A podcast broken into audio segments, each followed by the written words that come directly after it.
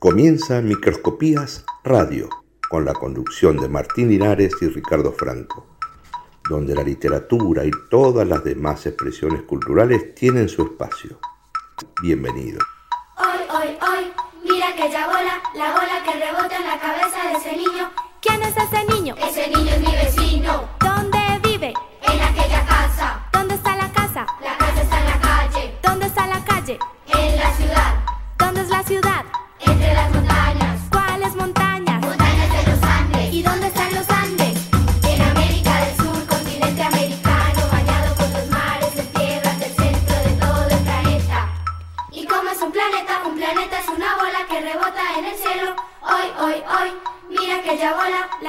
Rebota en la cabeza de ese niño. ¿Quién es ese niño? Ese niño es mi vecino.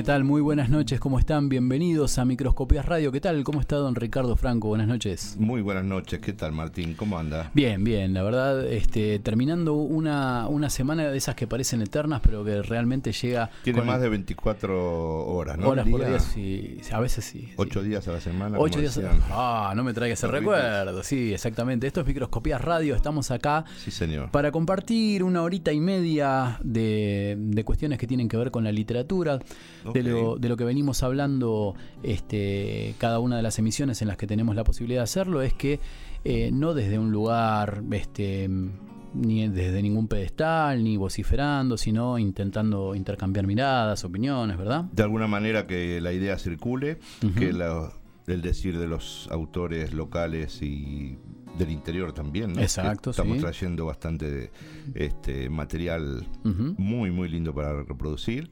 Y bueno, esta semana andamos por la música. Exactamente, el tópico de esta semana es la música y vamos a mecharlo con eh, un montón de invitados que, que tenemos. Hoy Sí. tenemos un programa que va a tener nuestra, nuestro debut con un invitado en vivo, Epa, porque hasta ahora con todo el tema de la pandemia no habíamos podido invitar al estudio a nadie. Totalmente. Y vamos a comenzar este ciclo con la presencia de Ricardo Tejerina, Muy es un, un escritor ineludible de- del, del distrito que también ha hecho pasos en lo, en lo que tiene que ver con la política.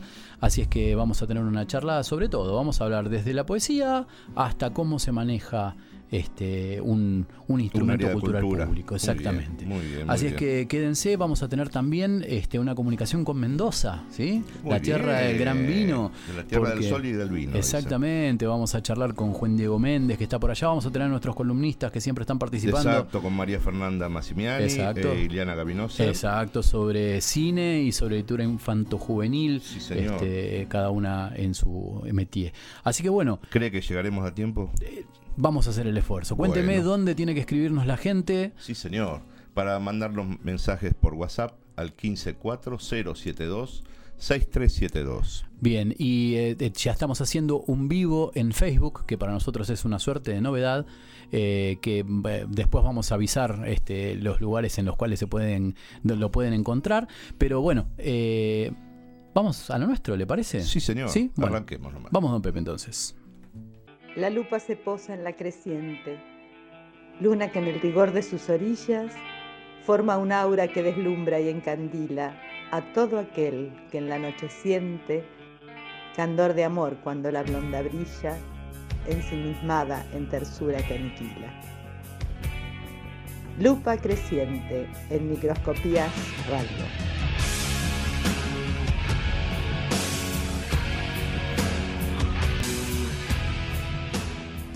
Bueno, vamos a, a contarle a la gente que tenemos este, la, la fortuna de poder charlar en el día de hoy con Ricardo Tejerina. Vamos a hacer señor. una introducción brevísima. Eh, es, ante todo, eh, un hombre de la cultura. Eh, después vamos a, a- a abundar seguramente en las cosas que ha venido haciendo, pero eh, yo creo que la única forma de, de presentar a, a Ricardo Tejerina es teniéndolo al lado de cualquier artista que está haciendo eh, lo suyo, su, su presentación, con Ricardo al lado dándole el apoyo. ¿Miento? No, para nada. Gracias, gracias Martín. Me encantó. Es una presentación súper original, emotiva y, y cálida. Así que bueno, eh, buena, gracias. eh, gracias a ustedes, gracias a Ricardo, gracias a Juan Martín, gracias a la radio. Es un placer estar aquí esta noche. Bueno, no, el gusto, bueno, el gusto realmente bueno, nuestro. Y este, bueno, Ricardo, este, podemos presentarte de- desde distintos roles, porque ocupás distintos roles. Eh, de hecho, lo, lo primero que vino a nuestra mesa es el poemario que yo ten- tengo la fortuna de ya tener, que es Poesía Liberada, el último poemario que sacara Ricardo. Sí, señor. Eh, por ejemplo, una de las formas de pintarlo, y no, tampoco te voy a tirar flores toda la noche, quédate tranquilo, pero una de las formas de, de- de presentarlo, que yo creo que es una de las cosas este, más, no, no, no originales, sino, eh, digamos, bien pensadas, bien desarrolladas, tuvo que ver con la presentación de este libro, porque no fue eh, un libro eh, echado al azar o, o que, digamos, tuvo mm, un, un dejo de vanidad ni nada que se le parezca, sino que esto eh, eh, se nos fue entregado cuando concluyó un seminario de la gente que estaba interesada en el tema.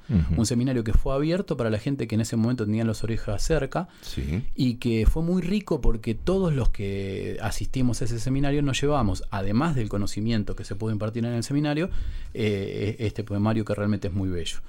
Entonces, eh, digamos, como forma de, de comunicar, es una cuestión muy importante.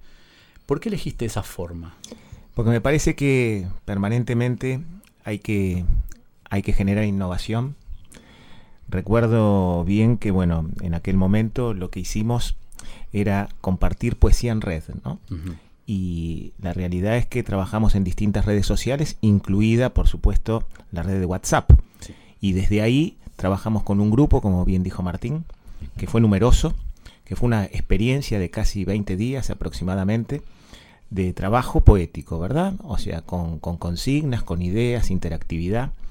Y básicamente me parece que la idea tiene que ver con el hecho de, eh, no es eh, un camino de ida, es un camino de ida y de vuelta. ¿no es cierto? O sea, de integración, de conocimiento, de crear redes. En definitiva es permanentemente usar el mismo plan, pero adaptado a las circunstancias, digamos, múltiples que existen, ¿no? O sea, creo mucho en, en lo que es generar redes, entender puentes y en promover vínculos. Bueno, en cada oportunidad que tenemos, ya sea desde el ámbito cultural o desde algún otro, la idea eh, madre y rectora siempre es esa. Así que bueno, ese fue el propósito y esa fue la idea con la cual trabajamos y felizmente salió bien. Así que bueno, tenemos un gratísimo recuerdo de ese momento. Realmente sa- salió muy bien. Eh, fue un, eh, de hecho, recuerdo que en algún momento hubo una, una catártica entrada de mensajes eh, preocupante para cualquier persona que estuviese atenta a los sonidos de un celular. Y yo para colmo había dejado eh, en vibración, no paraba de... Porque la, la propuesta eh, fue de construir un programa, un poema... Sí, eh, un cadáver exquisito, cadáver exquisito. online. Exacto. O sea, yo no sé si sucedió antes eso. Mira, no lo sé. O sea, de hecho, para nosotros fue la primera vez. Eh, no quiero, no quiero pecar en el hecho de pensar que eh, somos el, el dueño de la idea y que nadie lo hizo antes o que no lo puede hacer después y mejor, ¿no? Pero sí, en ese momento se nos ocurrió que podíamos trabajar la idea de generar eh, escritura espontánea, automática, por decir así, que es la base de cualquier cadáver exquisito, que en definitiva es un nombre de fantasía, es una metáfora de lo que significa crear colectivamente y al mismo tiempo sin pensar, automáticamente, ¿no es cierto? Lo que el inconsciente vaya brindando, ¿no? Casi de manera automática. la- Sí, lo sí, que- sí, que las era la- la- sensaciones que- claro. que, nos van per- saliendo. que era lo que hacían los, los vanguardistas de Claro. principio del siglo XX, ¿verdad? Los, los dadaístas, los surrealistas. Entonces, bueno, hoy mediados por la tecnología, ¿verdad? Entonces habíamos combinado con el equipo que estábamos haciendo esa suerte de taller virtual, casi adelantados a la época de la pandemia, ¿no? Porque nosotros trabajamos la virtualidad antes justamente de todo esto que fue por obligación. Claro, pero como medio es, y es algo novedoso y de alguna manera eh, atrae, ¿no? A, a Sí, participar. generó una, un, digamos, algo, algo muy lindo dentro del grupo. Quedamos en una hora específica en encontrarnos. Creo que fue las 21 horas o las 22 horas. Y sabíamos que por espacio de media hora, automáticamente. O sea, uno encadenado al otro, ¿no? En forma consecutiva y correlativa. Y bueno, y salió un poema fantástico, como no puede ser de otra manera. Y bueno, creo que el día que de la presentación lo habéis impreso, trabajó Laura Medinilla, que es una artista visual maravillosa de nuestro distrito, trabajó en la composición visual de ese poema y bueno, eh, fue de alguna manera una de las perlas de ese trabajo colectivo. Y me gratifica que haya sido en torno a poesía liberada. Totalmente. Debe ser un, eh, un gusto realmente. Me venía algo del libro. Sí, este, en una parte hablaba de cuando me llegue la hora, buscarme dentro Ah, de un sí, libro sí, Mm. eh, para escaparle al olvido o algo así, si no, si no me recuerdo mal. Eh, ¿Cuál sería ese libro para encontrarte, para buscarte? Mira, yo creo, yo creo que nos encontramos un poco en todos, ¿no? Eh, pero no solamente los que uno ha escrito, sino también los que ha leído, Totalmente. que en definitiva es lo más importante. Con Como, lo que de alguna manera uno se enriquece o, o Es se lo va que decía. Borges. como decía Borges, ¿no? Claro, o sea, eh, claro. lo, lo importante es lo que he leído y de alguna manera mídanme por mi lectura y no por lo que he escrito, ¿no? Total. Hay veces las palabras que uno escribe son, eh, son atribuladas y, y están confundidas y pueden generar a lo mejor eh, un océano de dudas. En cambio, la, la lectura, sobre todo la lectura de aquellos que nos han, eh, se nos han anticipado y que, y que son nuestros maestros, eh, que en muchos casos no conocimos, pero que los Claro. conocemos a través de sus Exacto, obras, ¿no? exacto. Que eso es lo que decía Quevedo, que, digamos, retirado en las paz de estos desiertos, eh, escucho con mis ojos a los muertos, ¿no? Y bueno, está leyendo. Tal cual. Es la metáfora de la lectura, Exacto. escucho con mis ojos a los muertos, ¿no es cierto? totalmente. Entonces, bueno, e- ese soneto maravilloso de Quevedo nos representa eh, de alguna manera lo que sentimos nosotros. Y bueno, y sí, y para responderte más concretamente, Ricardo, creo que eh, puedo hallarme eh, en los cuentos de Poe. Puedo, puedo hallarme en la poesía de Neruda, pero también me hallo en la de Girondo. Claro. ¿no es cierto? Perfecto, Digo, perfecto. eh, y entonces, bueno, eh, qué sé yo, yo siempre un poco en broma, un poco en serio. Decía, decía, claro, decía que Oliverio era 68. Ujú. Eh, con lo cual, cuando yo nací, Girondo ya no estaba en este, Este en este plano, mundo, en este plano al menos, ¿no? Sí. Bueno, no, no podíamos caber los dos juntos. Entonces, bueno, esa es la parte del chiste, Bien, ¿no? bien, o sea, bien, hablando, por supuesto, con la admiración que le tenemos a, Por un poeta, supuesto. a un poeta de esa, de esa magnitud y fundamentalmente con, con el legado maravilloso que nos ha dejado. Eh, estamos en 2021, la tecnología nos abrazó con ese, ¿no? Nos prendió fuego de alguna forma, eh, porque va para un lado y para el otro, y así como se consiguen cosas muy buenas, también las, las hay del otro lado. Pero hubo la poesía como, como unidad se sigue manteniendo prácticamente sin mayores cambios que los, los que tienen que ver con la rima y con el- las formas del decir y demás.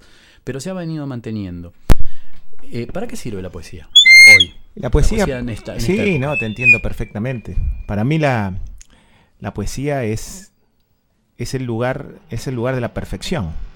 Diría yo que se me ocurre que si, si hay una divinidad de alguna forma y, y se manifiesta de algún modo, me parece que hay dos planos en los cuales se manifiesta esa, esa virtud. Y creo que uno es la matemática por la perfección y otro es la poesía por su sabiduría. Digo, eh, porque la poesía contiene la filosofía. O sea, es, es la expresión estética de la filosofía del sentimiento. ¿No es cierto? O sea, condensa absolutamente eh, todo lo que el ser humano tiene de diferente con respecto a las otras especies que eh, abundan en la Tierra, ¿verdad? y, y me parece que la poesía es, es la última reserva de humanidad. Es el lugar donde todos los que incluso la aborrecen van a ir a refugiarse en el momento póstumo. Es, es el abrazo de, eh, de esa certeza ancestral que se repite hasta el día de hoy y que todos, incluso, como les decía, ¿no es cierto?, aquellos que eh, no se sienten vinculados y cercanos, cuando la descubren se dan cuenta que han perdido mucho tiempo. Tal cual. Mira cómo vinculaba ¿no? la, la ciencia dura, la ciencia exacta de la matemática con eh, lo sensitivo de la poesía, ¿no? Justamente lo que estábamos hablando el viernes pas- el miércoles pasado El miércoles. con Kelly Gavinoser. Ajá, una porque amiga. una amiga Queridísima, claro, sí, talentosísima. Eh, y ella eh, justamente hacía eh, una analogía lo- de lo que estás hablando que tiene que ver con la matemática y la poesía porque decía que ya no hay la posibilidad de las rimas como se hacían antiguamente porque de hecho así como la matemática eh, la poesía ha perdido las formas porque hay otras, que se han encontrado otras maneras de decir y demás, y entonces que ya es- por eso es muy difícil conseguir sonetistas o digamos que eh, deja de ser contemporánea esa forma de, de contar y que tiene que ver con, exactamente con lo mismo, ¿no? Con la matemática y con ella dice que tenemos tan desarmadas la vida, ¿no? Que Sí. como no desarmar la poesía. Y justamente Girondo fue uno de los Sí, claro, bueno, uno, uno de los rupturistas. no rupturistas, exacto. Tal cual. Así que bueno, sí, me parece eso, me parece que la poesía es ese lugar maravilloso, extraordinario, donde encontramos toda la sabiduría, pero al mismo tiempo lo vinculamos con la emoción y las sensaciones más íntimas, ¿no? Y bueno, y lo que surge es la expresión más acabada del ser. Totalmente. A la hora de, de crear uno, generalmente se refugia hacia adentro, ¿no? Eh, en un espacio quizás en solitario, quizás una hojita y un, y un lápiz en una virome, en un espacio... A, algunos les gustan ir a, a cafés para, para sentirse con gente alrededor y, y- y- y lograr ese silencio interno. Eh, a la hora de escribir, ¿qué, qué te lleva mejor? ¿La hoja y el papel, la computadora, de noche, de día, un ratito, cuando se cuando llega la, la inspiración? Bien, varias cosas, ¿no? Digo, es cierto lo que decís, Ricardo. Los que recorremos los, los bares o los cafés o las confiterías de 3 de febrero, nos encontramos con, con otros colegas. Total. El último de ellos fue aquí, aquí muy cerquita, en el Roble, en el bar notable Sí, sí. de aquí de Caseros. Bueno, si uno va a la mañana y se toma un café, se encuentra con Alberto Campa Sabaté. Eh, inexorablemente. Una de las, una de las plumas virtuosas de nuestro distrito. Y por supuesto que si hacemos un raconto podríamos encontrar muchas más. Eh, en lo personal, yo eh, evolucioné con la tecnología también. Total. Eh, aprendí a que los efímeros pensamientos los tenía que resguardar en, en el medio o en el dispositivo que tuviera a mano. Ya sea el tradicional analógico como el papel y, y la virome, o en este caso también el celular. Yo tengo Sí, mi blog de notas Sí. en el celular y permanentemente voy escribiendo y volcando esas cosas que uno cree que son este, dictadas, ¿no? Se me va a escapar, ¿no? La idea Claro. la tengo ahora y. Yo creo que son dictadas. Yo creo, es más, yo cuando me releo no puedo creer que haya sido yo el que lo escribió. Y en un punto sé que no fui yo tampoco. No te reconoces, pero sabes que lo hiciste y- hay sí. algo de ese juego. Creo sí. que, como dice Vargas Llosa, ¿no es cierto? Todos cuando lo hacemos esto estamos purgando nuestros propios demonios. Y en definitiva, bueno, eh, descendemos a los abismos, descendemos al infierno y nos elevamos a, a la plenitud del cielo también en algunas ocasiones. Pero claro, esto es como veía en, algunos, en algunas bromas o chistes que se hacen por la red, que eh, se planteaba un, un poeta, bueno, dice, ahora que soy feliz no sé de qué voy a escribir. ¿No? Claro. Eh, y claro, porque de Claro, alguna manera el, somos, el desamor, ¿no? Eh, eh, las Porque so- penas humanas. porque somos tributarios de la poesía clásica de, Sí. de Rimbaud, ¿no es cierto? Claro, de, de golpearnos de- el pecho, claro, de- del poeta sufrido que, que obviamente tiene que trajinar su, su vida bohemia y su, y su decepción en, en la soledad, ¿no es cierto? Y bueno, pero también hay, digo, también hay otras poesías que tienen que ver básicamente con la esperanza, que tienen que ver con la, con la trascendencia, que tienen que ver con la, con la anticipación. Digo, a pesar de que muchas veces las vidas de los poetas han sido vidas caóticas, sobre todo de los franceses, ¿no? O sea, en este caso estoy pensando en Baudelaire en este Sí, momento. ¿no? Y, y sus flores del mal, y estoy pensando en La Pasante, que es ese poema rupturista también que nos involucra con la ciudad. O sea, eh, Baudelaire nos introduce en la modernidad, cuando nos habla de lo efímero, nos habla de lo que pasa, de lo que es fugaz. Bueno, eh, si hacemos un paralelismo entre lo que nos planteaba Baudelaire ahí, eh, digamos, en, en- en los finales de- del siglo XIX y lo que hoy nos dice Bauman con la modernidad líquida, nos damos cuenta que están hablando de lo mismo, nada más que con claves distintas, desde la filosofía y desde la poética. Por lo tanto, como les decía antes, me parece que en un punto son lo mismo, ¿no? Total. Bien, entonces la, la poesía eh, eh, debe ser una abstracción personal.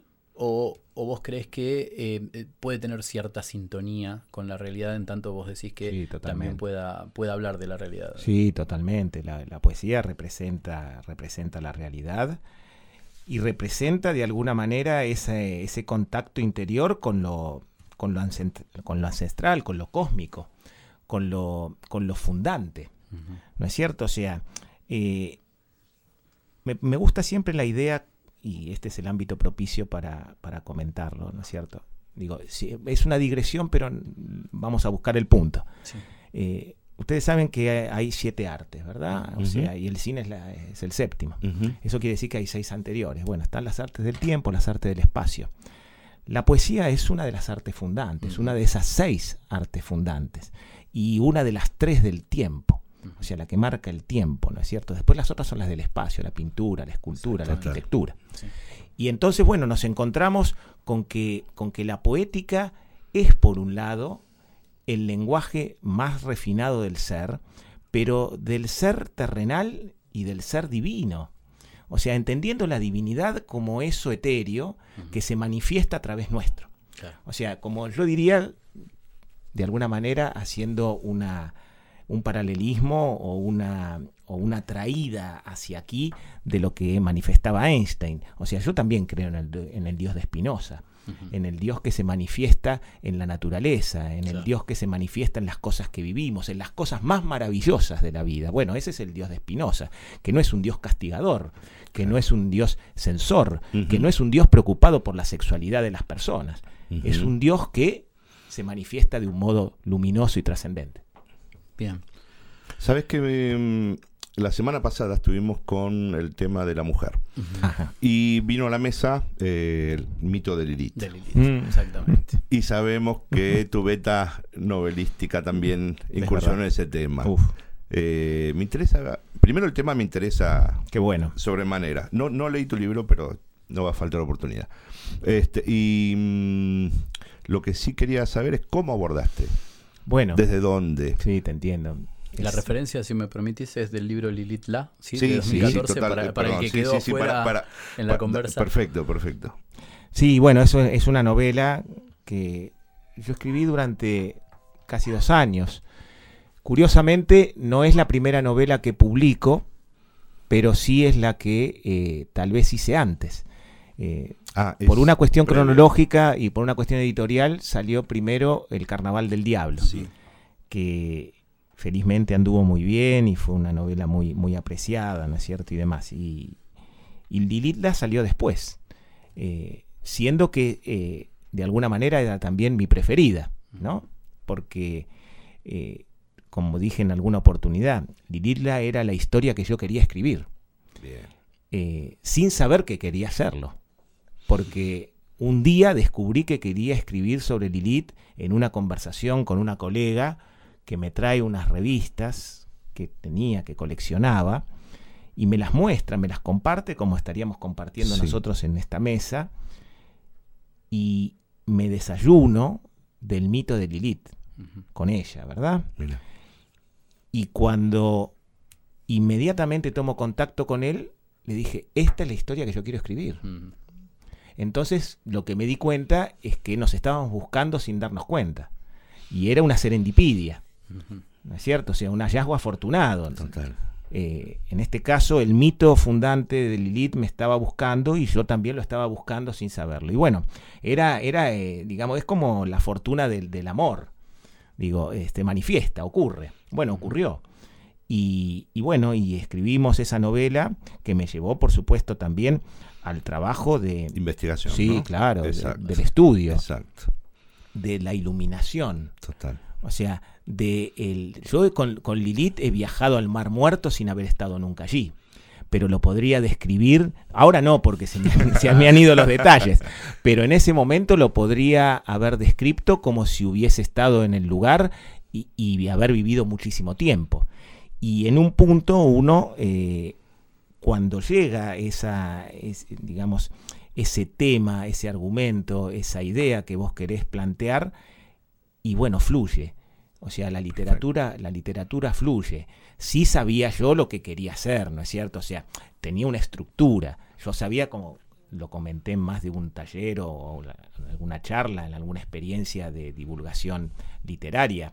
Digo, soy eh, de los que piensan que debemos saber con qué extensión vamos a trabajar, porque todo tema puede ser un micro relato, un cuento, una novela, una novel, eh, o puede convertirse en alguna otra cosa, ¿no es cierto? Bueno, entonces yo tenía la idea de que lo íbamos a contar largo, Bien, ¿no? bien. Entonces eso ya me daba la pauta de cómo lo íbamos a trabajar, Perfecto, que lo íbamos a trabajar en capítulos, eh, cómo iba a ordenar los capítulos, o sea, había una estructura, en mi cabeza había una estructura que después la volcamos en un plan literario, digamos, ¿no es cierto?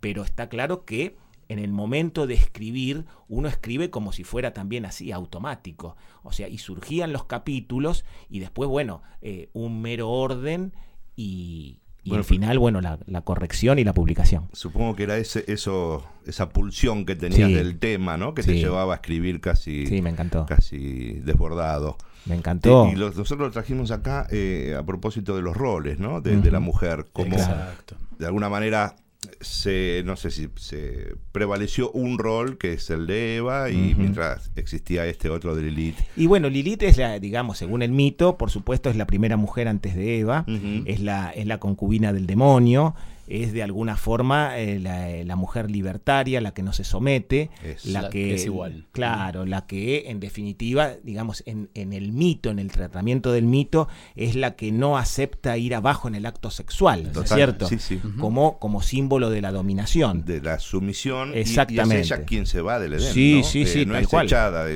Tal cual. Y bueno, hoy día tenemos ahora en lo que es eh, esta cultura contemporánea más media, hay una, hay una serie, eh, Lucifer, que eh, están dando, digamos, en Netflix y en las plataformas eh, similares. Y bueno, uno puede ver ahí también a estos personajes este, tan particulares que en definitiva nosotros también los tomamos para nuestra propia historia. Y bueno, en este caso yo he definido que... el, el argumento de, de Lilitla es de alguna forma traer esa, esa situación original, ese, ese conflicto del origen donde, bueno, eh, la, la compañera de Adán, que en este caso es Lilith, eh, lo abandona por el demonio y bueno, lo traemos a esta, a esta era.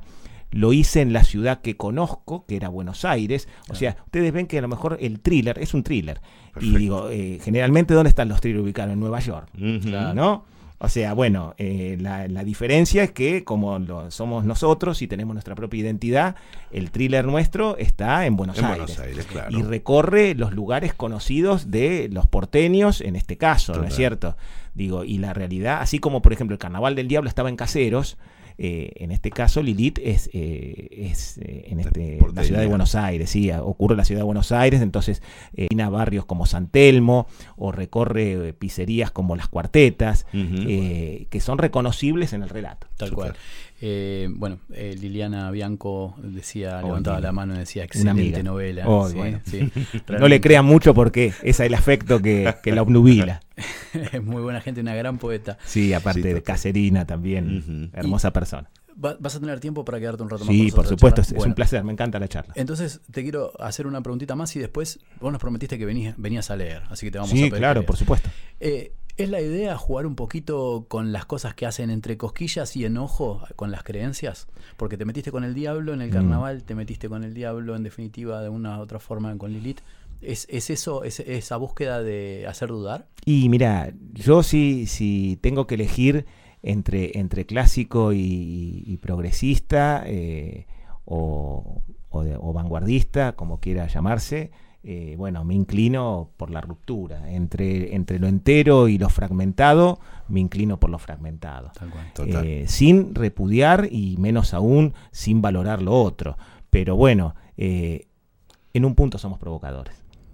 Bien, bien. Muy bien. Eso te- debería ser la poesía, ¿no? Sí, la, sí. la provocación constante. Sí. Esto es Microscopías Radio. Este, nosotros vamos a quedarnos acá charlando con, con Ricardo Tejerina y con varios amigos hasta las 22.30 y vamos a tratar de, de hablar de distintos temas que tienen que ver con, este, bueno, con la literatura parado siempre desde el llano. Vamos a mm, pasar los, los teléfonos para que nos envíen mensajes de WhatsApp al 154-072-6372. Eh, Un placer, Ricardo, que estés acá. ¿eh? Un ¿Cómo vuelan los minutos? Bueno, de a poco vamos a ir. La este, verdad, ya más de, más de media. No, un placer para mí, fantástico. Ricardo, un placer para mí. Aparte los conozco. Sí, sé- totalmente, totalmente. Sí, sé sí, de la sí, calidad de su trabajo eh, en todo orden y sé de la, al mismo tiempo de la larga historia que tienen en el distrito como, como autores, esforzados autores del distrito, que para mí es un placer Sí, compartir. total. eh, ¿Me permitís una pregunta más? Por supuesto. Eh, estaba pensando de, más allá de cuándo, cómo y por qué te fuiste de la subsecretaría de Cultura, que no es el ámbito para hablar de eso, pero me interesa es qué te quedó a vos como persona de esa gestión, qué te, qué te llevaste vos, Ricardo, persona. Sí, no, una, una riqueza maravillosa, un aprendizaje fundamental, eh, una cantidad de, eh, de descubrimientos extraordinarios, de, talentos, eh, de gente, digamos, la confirmación casi de lo que uno tenía en expectativa y en hipótesis. Yo tenía la, expectativa y la hipótesis de que 3 de febrero era un crisol eh, de, de culturas y de, y de talentos y de habilidades y de, de distintas artes que eran manifestadas por un montón de personas, ¿no es cierto? Y anónimas, en- Total. como siempre, ¿no? Sí, como sí, como sí, siempre es. Por supuesto, Y la realidad es que vinimos con la sensación y con la idea de que podíamos hacerlos emerger. Eh, como, bueno, un poco como lo dijo Martín, y yo lo agradezco, ¿no es cierto? O sea, que podíamos acompañarlos. Y Es que, que es- eso es lo que sucedió, ¿no? A Sí, todos y que lo disfrutamos autores. aparte. Total, o total. sea, eh, digo, yo no sentí en ningún momento, estuvimos casi tres años y trabajamos muchísimo, pero nunca lo sentí como, eh, como una carga.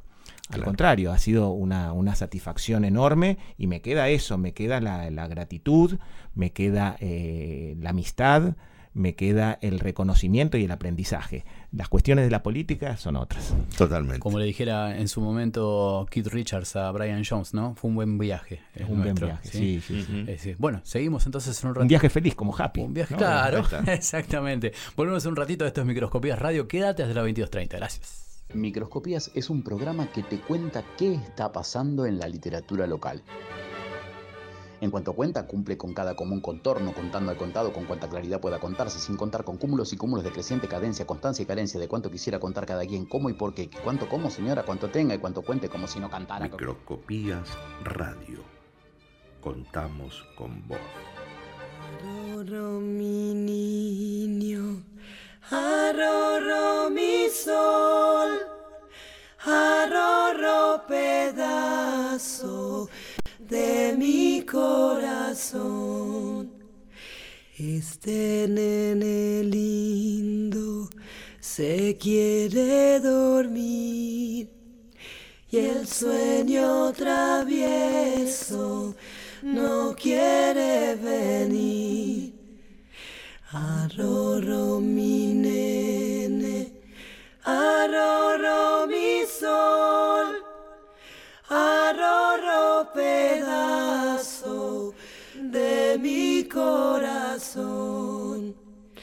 Este nene lindo que nació de día quiere que lo lleven a la dulcería. Mi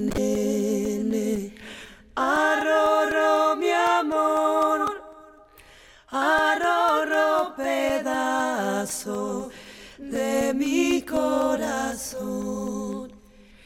Este nene lindo que nació de noche quiere que lo lleven a pasear en coche. Arroro mi niño, arroro mi amor, arroro pedazo de mi corazón. Y eso que suena es quizás la primer, el primer acercamiento que mamá tiene con el nene, ¿no? Que mamá estuvo esperando durante tantas lunas eh, poder tener el retoño en la mano. ¿Y por qué nos traes esto, María Fernanda Massimiani? Hola, ¿qué tal? Bueno, últimamente, Martín, estoy trayendo cosas raras, me parece, ¿no? cosas... Reconoció a una princesa del rock argentino ahí. Sí, sí, sí, sí. Creo que se habrán dado cuenta quién es. La gran Fabi. No sé. La gran Fabi. Bueno, imagínense lo que es para mí, eh, que yo la admiro, me encanta. Este, y bueno, participamos juntas de un CD.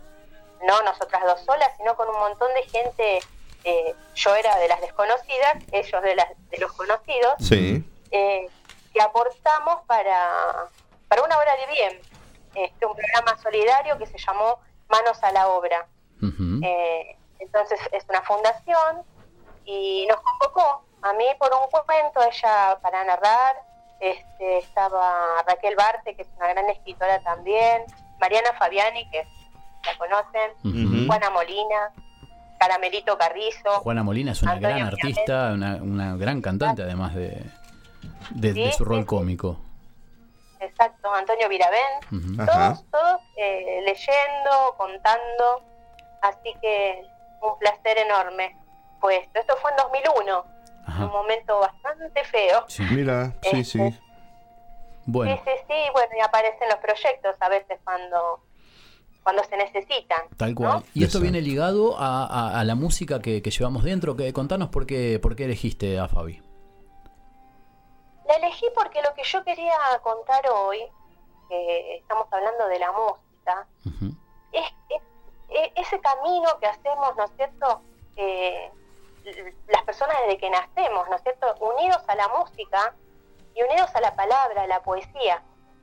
Eh, y esto se da con las nanas, ¿no? Con este- las nanas que todos conocemos. También están las nanas de autor, que bueno, eh, son muy lindas, pero las que tienen esa, esa potencia y, y esa cultura que nos va dejando desde que todavía no tenemos noción de, de que nos están hablando, ¿no? De la palabra, de lo que es la palabra, Claro. Es las es- se da en las nanas, en ese contacto, como decías vos, con la mamá o con el cuidador que sea, ¿no? Tal cual. eh, las abuelas, los tíos, todos, todos, los hermanitos. Tenemos eso como, como natural de, de cantarle o susurrarle a los niños. Y también mm, mirando un poquito este tema eh, que nos une a la música, también al baile, a las danzas, me parece. Tal cual. Porque sí. vos fíjate que es, eh, el primer momento en que se lo acuna, eh, se mece a- al bebé mientras se le canta, es una cosa bellísima. Eh, es lo- no sé. No sé.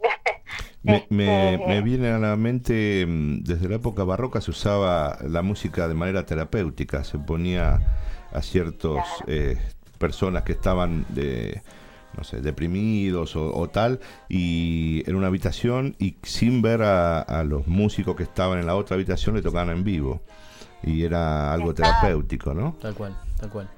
Exacto, exacto. Y bueno, y empiezan la- la- los primeros eh, hábitos también de los niños a partir de esta, de, esta- de la música y, y la palabra, este, a la hora de dormir, con el cuento, con el canto.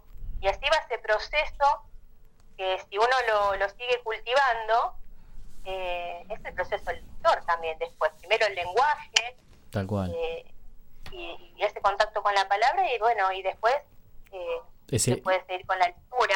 Claro, uno- eso de ir incorporando este elementos, ¿no es cierto?, que van a formar después el lenguaje y las formas de, de comunicarse, ¿no?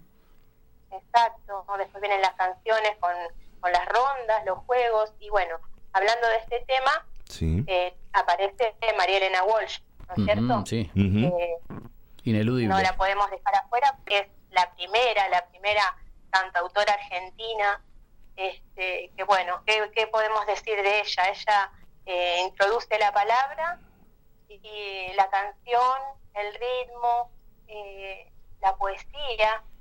eh, El juego de la palabras, infancia, ¿no? bueno, Yo quería ir a Gulubú. palabras, Claro, Yo cuando era chico hablaba Claro. de Gulubú. Sí, un tipo raro. Exacto. Sí, sí, sí, sí, sí. Y bueno, pero ella es la primera que se anima a, a partir de sus traducciones, ¿no es cierto?, de la poesía europea. Este, bueno, se anima a, a cortar con esto de lo pedagógico y moralista que tenían todos los textos y, la- y la- lo que era infantil. Exacto. Todo tenía que dejar un- una, Una enseñanza, enseñanza, claro. Eh, un- las moralejas, y no, ella vino y rompió con todo eso. Eh, como rompe la poesía, yo recién estaba escuchando a Ricardo, Mm, este, y sí, sí, es esto, y en la poesía infantil te da lo mismo. Y creo que es tan necesaria por este mismo camino que, que mencionaba recién, hacia la lectura después. Eh, empieza, empieza ahí. Eh, yo les quería eh, eh, recomendar, si quieren, entrar a la página de la Academia de Literatura Infantil y Juvenil, Alij, sí. eh, porque ahí encontramos material también de otra autora de, de 3 de febrero, de Cecilia Labanca, Sí. eh, hay un libro colgado ahí gratuito, bien. eh, donde habla de, de María Elena Walsh. Hace un estudio muy interesante, este, así que lo van a encontrar ahí en, en la sección de publicaciones. ¿Cómo se llama el libro, revista. El libro se llama Una aproximación al mundo poético de María Elena Walsh. Bien, bien. Entonces tiene Eh, descarga está- gratuita a, a través de la página. Está- la página del IJ, Sí, sí, ¿no? Muy bien. Y además encuentran ot- otras, otros artículos también de especialistas que hablan de la poesía infantil este, y de María Elena también. Así que bueno, eh, les recomiendo pasar por ahí y, y descubrir un poquito más sobre este tema. Excelente. Bueno, sí, eh, es una referencia ineludible, este, María Elena Walsh, y así como eh, muchas otras, pero yo creo que la piedra fundan- fundamental, ¿no? La piedra fundante probablemente es a quien hay que referirse siempre. Exactamente, fue ella, fue ella y después la siguieron muchísimos más, pero bueno, si, si ella no se hubiera animado como todo Tal cual. a romper con lo que venía, no, no pasaba nada o tardaba mucho más. Fernanda, te pongo en un brete si, si te pido que me cuentes, porque yo sé que eh, tenés para adultos también, pero tenés un, un- un taller que literario para chicos, para niños. ¿Me contás un, un cachito cómo, cómo se organiza, dónde se organiza, cómo te contacta la gente? Sí, yo eh, ahora, o sea, el año pasado no lo di, al taller tuvo varios años el taller eh, infantil eh, con niños a partir de los seis años, ¿sí? Tenemos varios grupos. Pero a partir de este año volvemos eh, por Zoom, así que se pueden contactar conmigo porque estamos armando grupos Muy bien, y, y otro más, que si me dejaste digo también muy cortito, sí. que es de literatura infantil, pero para adultos, ¿sí? Para los que quieran escribir literatura infantil, conocer, Ah, muy bien. meterse en ese mundo Sí, eh, es teórico y práctico, así que también estamos armando grupos para abril, si Dios quiere. Y bueno, que se contacten conmigo y, y nos vamos a estar viendo. Eh, ¿Dónde? ¿Dónde te en- encuentran? Además de la página Leeme un cuento, ¿dónde te puede contactar la Ah. gente? Bueno, eh, mi mail mfmassimiani.gmail.com Muy bien. o mi Facebook, por donde me quieran contactar. Bueno, perfecto, ¿Sí? Fer. Eh, te agradezco muchísimo que nos, que nos cuentes y que nos traigas a la memoria siempre, vos, María Elena, es, es una referencia que nunca queremos perder de vista. Así que, pero ¿sabes qué te voy a decir? Vos me, me, me trajiste con, con una linda musiquita, qué sé yo, pero no me vas a alargar después de hablarme de María Elena Walsh este, sin un poquito de música. ¿Tenés algo preparado como para, para nosotros? Sí, sí, ahí, ahí, ahí, ahí te A ver, mando Pepe. algo. Dígame, ¿qué tenemos? A Un ver, una abrazo a nana. todos. Deme una nana. Que estés muy bien, Fernanda. Gracias por todo. Gracias por estar. Un beso a todos y saludos. Chao, que sigas bien, Fer. Gracias, gracias. Porque llora el niño por una manzana que se le ha perdido. Vengan a mi casa, yo les daré dos. Una para el niño, otra para vos.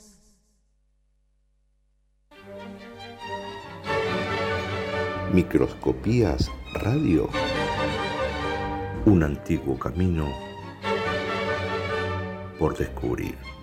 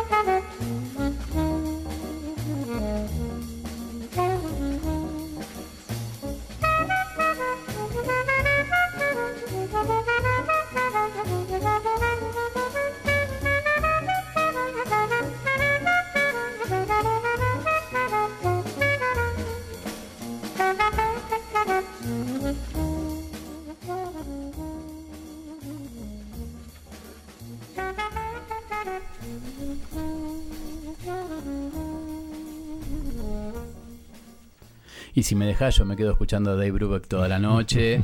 y tráeme a Charlie Parker también. Y un poquito de Benny Woodman. Y nos quedamos, ¿eh? Nos quedamos hablando de jazz hasta Pero cualquier ¿sabe hora. por qué cortamos un poquito el tema? Para darnos otro placer. Muy bien. ¿Le parece bien? Por favor, cuénteme. Nuestro amigo, nuestro eh, visitante del día de hoy, nos va a leer algo de su producción, de sus poemas, Muy que bien. es Ricardo Tejerina. Y nada, vamos a disfrutarlo. ¿Le parece bien? Bueno, sí, con gusto. Mira, como poder elegir, podría elegir empezar por el principio, pero como vamos a romper siempre, Sí, señor. vamos a, a buscar otras cosas y no es que es una introducción porque no se introducen los poemas, pero la idea de, de absurdas razones para no amar, que es lo que les voy a leer, eh, tiene que ver justamente con encontrar la poética de aquellas, a lo mejor, construcciones y palabras que parecerían no tenerla.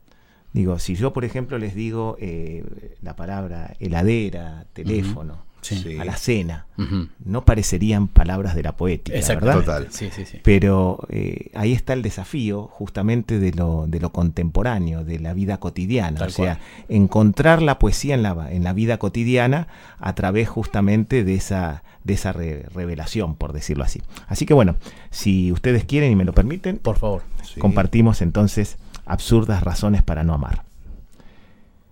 Llenaré los versos rotos de este poema extremo con palabras que me lastimen los ojos con sus sonidos roncos. Me abrumo con la bruma de tu hartazgo, desmirando a través de la ventana de los vidrios rotos. Mientras tanto, envuelvo los sueños de ayer con el diario de hoy. Ese mismo que malvende nuestra historia a precio vil. Desnuda de palabras, estás ante mí, travestida de llanto. Y yo, que solo vine a hablar por teléfono, en la alacena guardé tu olvido, y en la heladera tu corazón.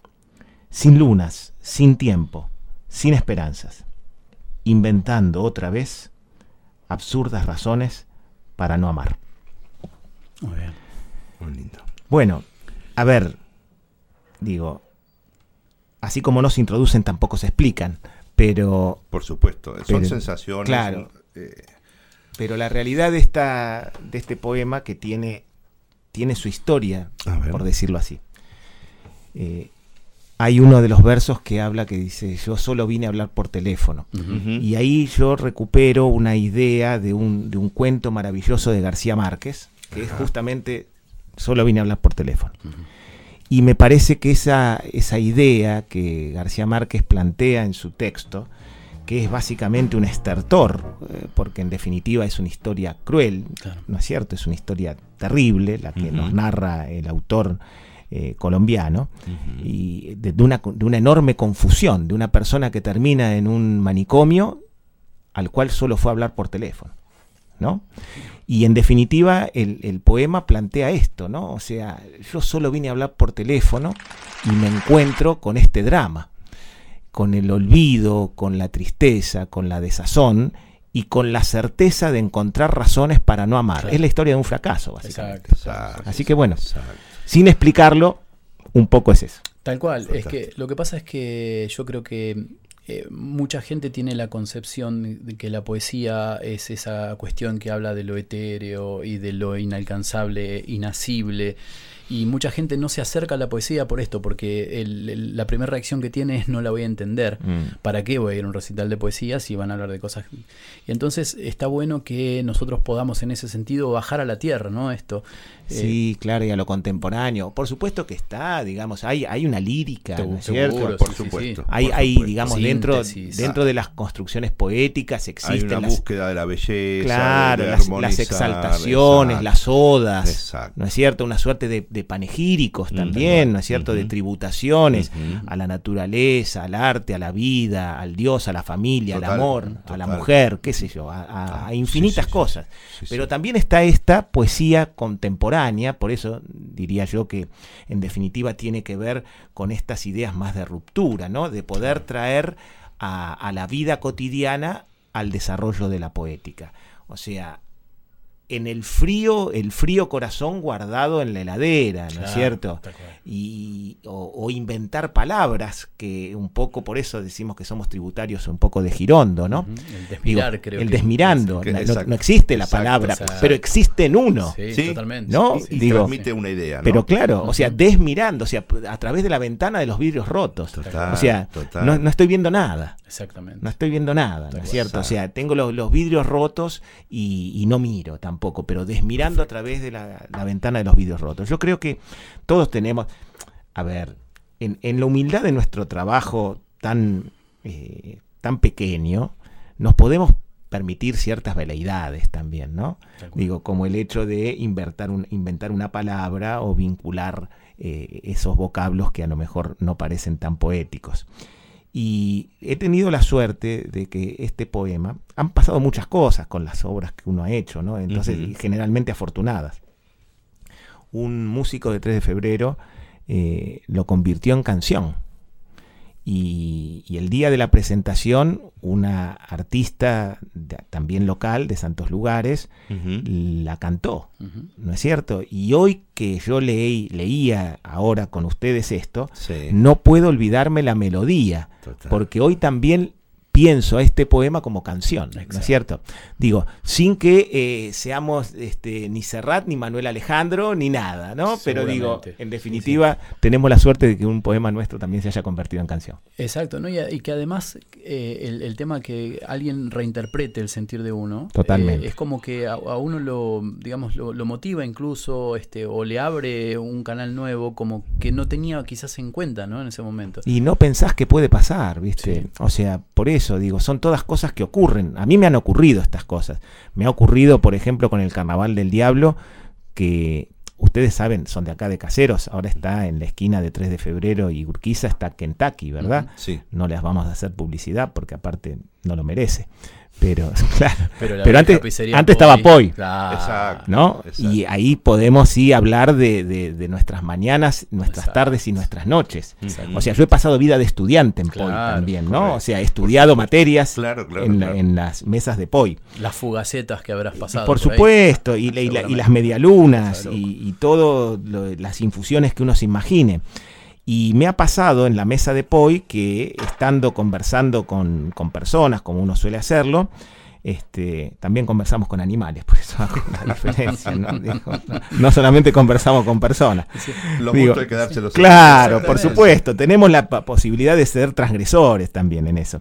Y, y- y- y conversamos con, con- con fantasmas también. Siempre. Así que bueno. Siempre. Y bueno, me ha pasado que, eh, así como eh, en este caso Leo Facundo hizo de este poema una canción, eh, un artista visual, lamentablemente desaparecido, o sea, fallecido, eh, Rubén Setomi, de, de Ciudadela, yo estaba en, la, en, en POI y se me acercó a la mesa, obviamente él me conocía, yo no, no tenía el gusto de hacerlo, y venía con, con unas obras ¿no? muy grandes, como, como bastidores, ¿verdad?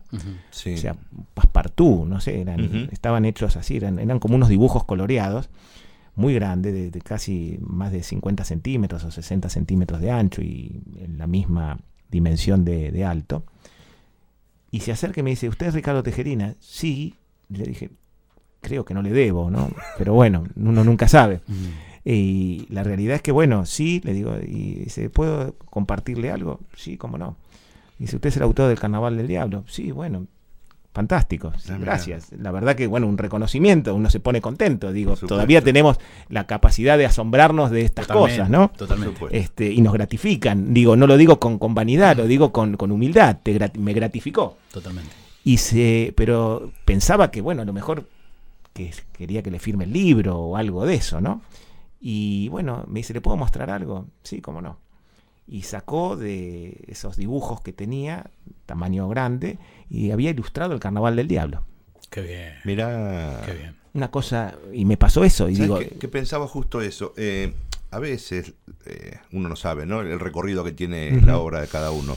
Pero eh, el músico la está quizás escuchando como canción, como Claro. poesía, y, y el dibujante la ve en imágenes. Sí, el artista visual lo vio, lo vio en Eh, imágenes. Tal cual. Y, y Y fue un inspirador que, que tuvo que, que Sí. le, nació hacer un dibujo. Sí, y- claro. y, hizo seis viñetas que de alguna forma representaban la totalidad de la, de la novela. Ah, mira. Y luego de eso, sí, eh, digamos, trabajamos juntos.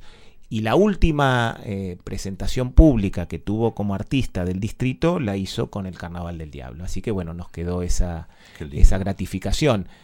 Tal vez, a lo mejor, eh, lo hicimos feliz. Por supuesto. Y también Sí. nos hizo feliz. Sí, Así que Tal cual. total. eh, tal cual. es la serendipidia otra vez, ¿no? Exactamente. Sí, señor. ¿Te podemos eh, pedir uno más? Sí, cómo no. un- o un bis y después seguimos charlando. Sí, No claro. vas, ¿no? ¿no? por supuesto. Bueno. Bueno. Ahí les doy entonces, sí, le, qué sé yo, les comparto antes del abismo, que, que fue de alguna manera el, el poema, cuando digo con, compartido en red, Sí. eh, hicimos una, una suerte de compulsa a través de Facebook con dos poemas, Antes del abismo y Respiraré tu aliento. Y digamos, los lectores y las lectoras leyeron y eligieron. Y el más votado, que fueron una cantidad, la verdad, sorprendente, que también otra de las cosas que uno siente como gratificación, que innumerable cantidad de personas se involucren en una propuesta tan humilde como la nuestra, ¿no? Y bueno, y fue antes del abismo por escasísimo margen, porque había como, ya se hizo como un River Boca Mira. como una, digo, y no es una antinomia, sino que es una complementación. Pero bueno, antes del abismo se impuso a, eh, al otro poema y bueno, es el que encabeza y lo dice la contratapa, justamente explica todo esto, es el que encabeza y abre el poemario. Así que bueno, si ustedes están de acuerdo, Vamos a disfrutarlo. Sí. cómo no, gracias. Antes del abismo. Antes del abismo me perderé en tu mirada. Sin rumbo vagaré por tu cuerpo. Dejaré mi hastío colgado en el armario y buscaré en tus ojos la virtud y la alborada. Antes del abismo te propondré un trato. Tú rescatarás un deseo. Yo desecharé un recuerdo. En el límite del dolor nos estrecharemos las manos. Antes del abismo beberemos la hiel. Sentiremos su amargura y diremos, ya basta. Luego, sin temores, cambiaremos la piel. Antes del abismo apagaremos la hoguera. Tú te volverás cenizas. Yo te arrastraré como viento. Y al caer la noche, terminará la condena. Microscopías. Ecos. Radio. Ecos. Microscopías. Radio. De una página en blanco. Hola, soy Juan Diego Méndez, escritor de la Sociedad Argentina de Escritores de General Alvear Mendoza, y esta es mi poesía Corazón de Madera. Un solo clavo de estos te puede hacer desangrar, mas las formas de quitarlos son variadas en verdad. Puedes martillar de atrás, probar con pinza o tenaza, pero si esto no te alcanza nunca pruebes clavar otro. Solo se abrirá otro hoyo y ninguno has de tapar. Si no lo puedes quitar, mejor rompe la madera. Puede que al principio duela, pero luego va a sanar. Hay quienes tan solo esperan, se dedican a esperar, que se pudra la madera y salga el clavo oxidado de lo mucho que han llorado por no poderlo quitar. Y lo que escuchamos tiene sabor a una tierra sabrosa, ¿sí? A la tierra del sol y del buen vino, como hablábamos hoy. Sí, señor. A Mendoza, más particularmente a la localidad de General Alvear, donde, sí, donde un poeta local de allá, Juan Diego Méndez, eh, escribió esa poesía que para mí es una maravilla. Eh, yo la encontré en un muro de Facebook, Ajá. la leí Sí, señor. y la payé leyéndola. porque bueno, la musicalidad, ¿no? la Lo llevó para, para otro lado, para el exactamente. folclore. Entonces le consulté al autor y, y realmente cometí un, la verdad, algo, que, de lo que no se hace y le, le pregunté, ¿te molestaría Juan Diego Méndez si le ponemos un poquito de música de una guitarra amiga a tu decir? Me dijo que no, que estaba excelente y ahí eh, encuentro una complementación aún mayor con esta belleza este, del- del clavo que sale del corazón. ¿Cómo estás, Juan Diego? ¿Cómo estás? ¿Puedes escucharnos? Hola, buenas noches, Martín. Sí, ¿cómo estás? Eh, bien, aquí andamos.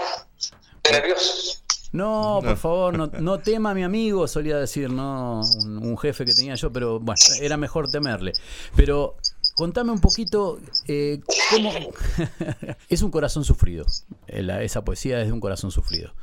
Eh, y creo que el, el- el decir que, que tenés así tan, tan musical y demás, es como que eh, nos muestra, o sea, después me enteré que sos músico también, pero es como que ya tenés todo incorporado en, en- en una sola cosa. Contanos por qué sale una poesía de este tenor, siendo tan joven y hablando de algo tan, tan doloroso, ¿no? Eh, bueno, la poesía surge en un momento en el que, o sea, yo había dejado de escribir por un tiempo porque no, no encontraba inspiración, entonces me puse a, a pensar en por qué no podía escribir y era porque como que sentía un dolor. Y ese dolor como que yo era, o sea, yo sabía que era un, un pibe, o sea, fue el año, el anteaño pasado fue eso. Y, y como que yo veía que había mucha gente que tenía, eh, o sea, como que todo el mundo tenía como un dolor. Y no y, y, eh, como eh, la forma de, de sacarse ese dolor del, del corazón.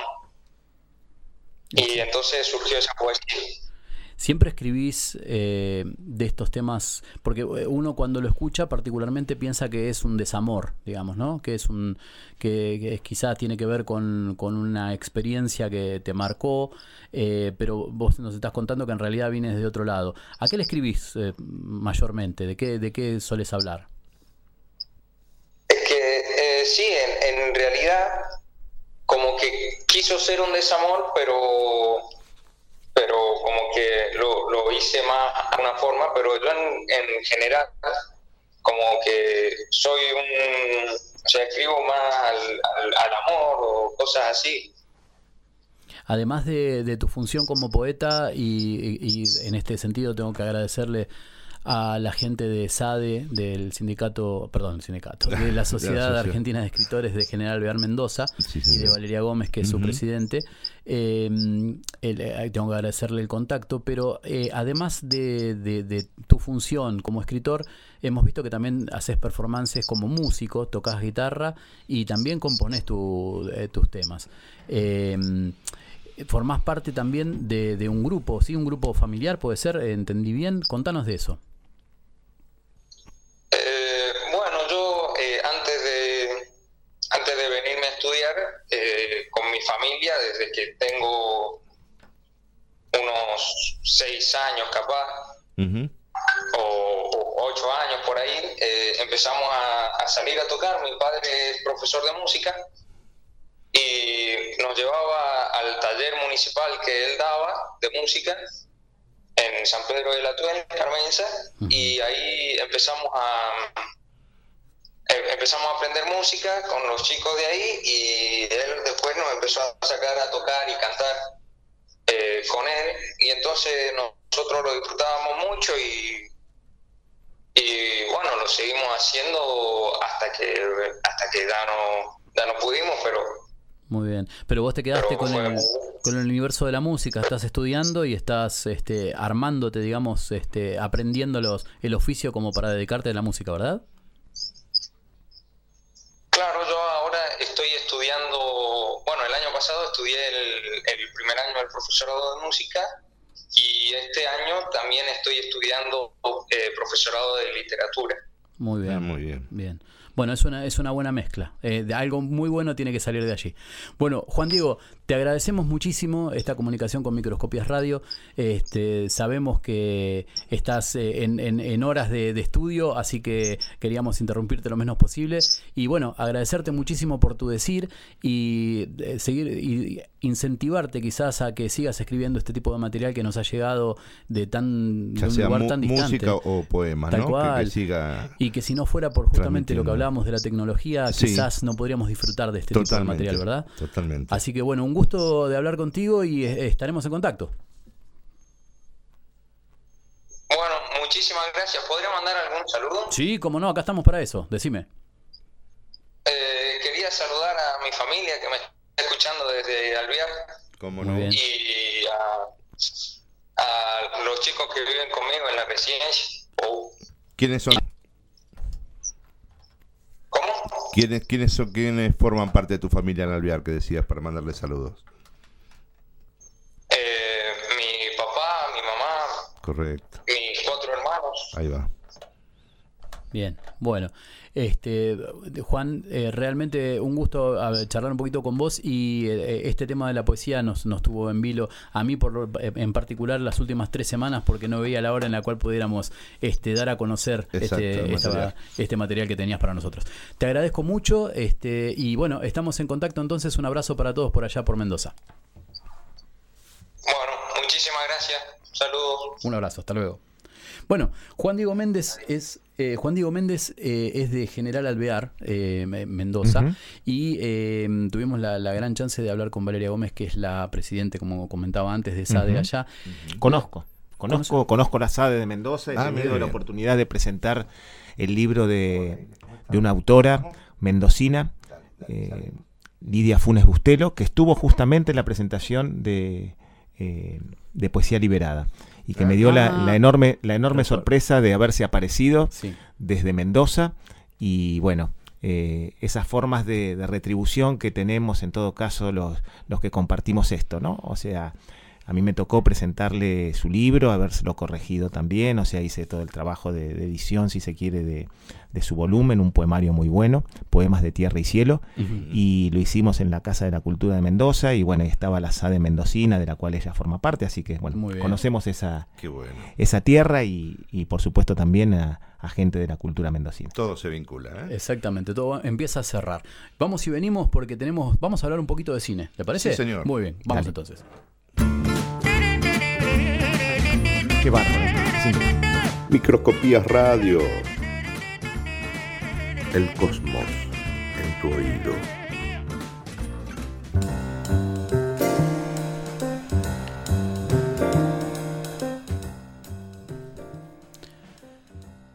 Y la presencia de esta diva contemporánea que es Sass, de la cual ten- tengo que decir que me tiene absolutamente derretido como hielo abandonado al rayo del Que sol. en la calle lo han dejado. Exactamente. Sí, señor. Es para presentar a otra diva que tenemos a mano siempre, una amiga de la casa. ¿Cómo estás, Ileana? Ile, ¿estás por ahí? Sí, estoy aquí. ¿Qué tal? Buenas noches. Eh, saludos a todos. Este, hola, un Ileana. gusto estar Un placer. aquí de nuevo. Hoy, hoy ahí te está saludando Ricardo Tejerina, que hoy lo tenemos. eh, Como no, es un compañía. placer. eh, saludos también de mi parte. Por supuesto. Este, es un gran escritor y bueno, y fue un gran secretario de cultura del municipio. Gracias. Ileana. El cariño de siempre para vos y para, para Kelly. Eh, ¿Cómo no? ¿Cómo no? ¿Cómo no? Mi- mis saludos también. Bueno, y me toca, eh, De me cine. toca hablar esta... ¿Tenemos algo para, para comentarnos acerca del cine y la música, Ile? Casi nada debe haber, ¿no?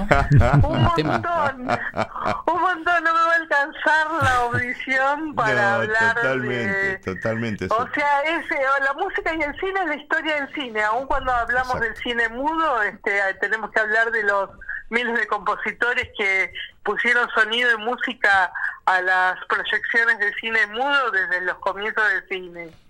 Exacto. Y bueno, la aparición del cine sonoro en el año 29 con justamente una película con tema musical, este, con Al Jolson, el cantor de jazz Sí. este con ese famoso tema Mami este este él pintado de, de negro como eh, rindiendo el homenaje a la colectividad afroamericana a través Exacto. del jazz. Sí, sí. Este, en una época bastante dura este, para los Estados Unidos, este, en ese aspecto, ¿no? En Sí. ese aspecto y en muchos otros, pero en ese aspecto particular.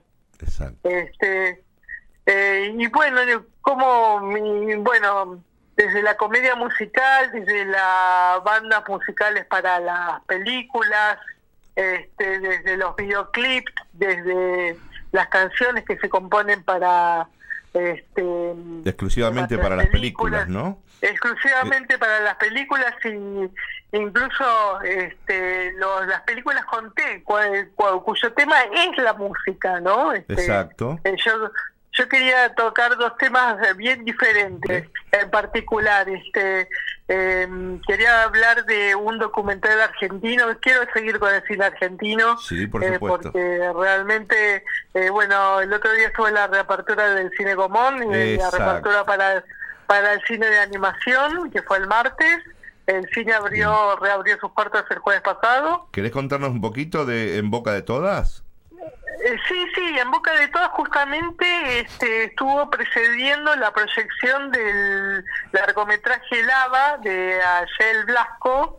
Este, y este, bueno, justamente Silvina Cornilló, que está a cargo del departamento de cine de animación del Inca, este, estuvo abriendo la jornada a las 4 de la tarde, eh, co- proyectando eh, Luminaris de Zaramela, eh, a puro tango Ajá. y este y después hubo un largometraje para niños de, de una gran directora argentina de cine de animación de largometrajes de cine de animación para niños Sí. eh, para la platea infantil Sí. es Liliana Romero y realmente fue una tarde y hubo, hubo poquita gente pero la poquita gente que estuvo además era un día muy lluvioso este eh, muy muy desolado pero pero el cine adentro este este estaba de fiesta Es todo. Hermoso que, lugar. Sí, señor.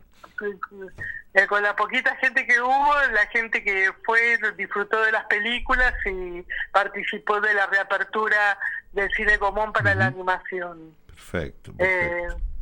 Bueno, Sí, la verdad es un quería placer, hablar del cine argentino de Café de los Maestros, otra película que vi en el Gomón y además que nos toca un poquito el corazoncito porque este Santa Olalla es de por allá, por esos pagos, y Ujú. están ahí cerquita, Eh, sí, sí. este, del Palomar, De Ciudad Jardín. este, exactamente, de Ciudad Jardín, este, justamente que fue el que produjo el documental de 2008, 2009, este, es un documental eh, basado en los grandes maestros del tango, donde hay un, este, como una especie de, de, de popurrí, pero no, sé, popurrí es una palabra eh, muy ligera, ¿no? Pero Ajá. sí un, un paneo sobre, sobre todos los maestros del tango que estaban vivos vivos en ese entonces, Mm. de- después de, de esa película mm, se nos fueron muchos, como Horacio Salgán, Virginia, Virginia Luque, este eh, bueno, un documental exquisito para mi, a mi entender cinematográficamente y además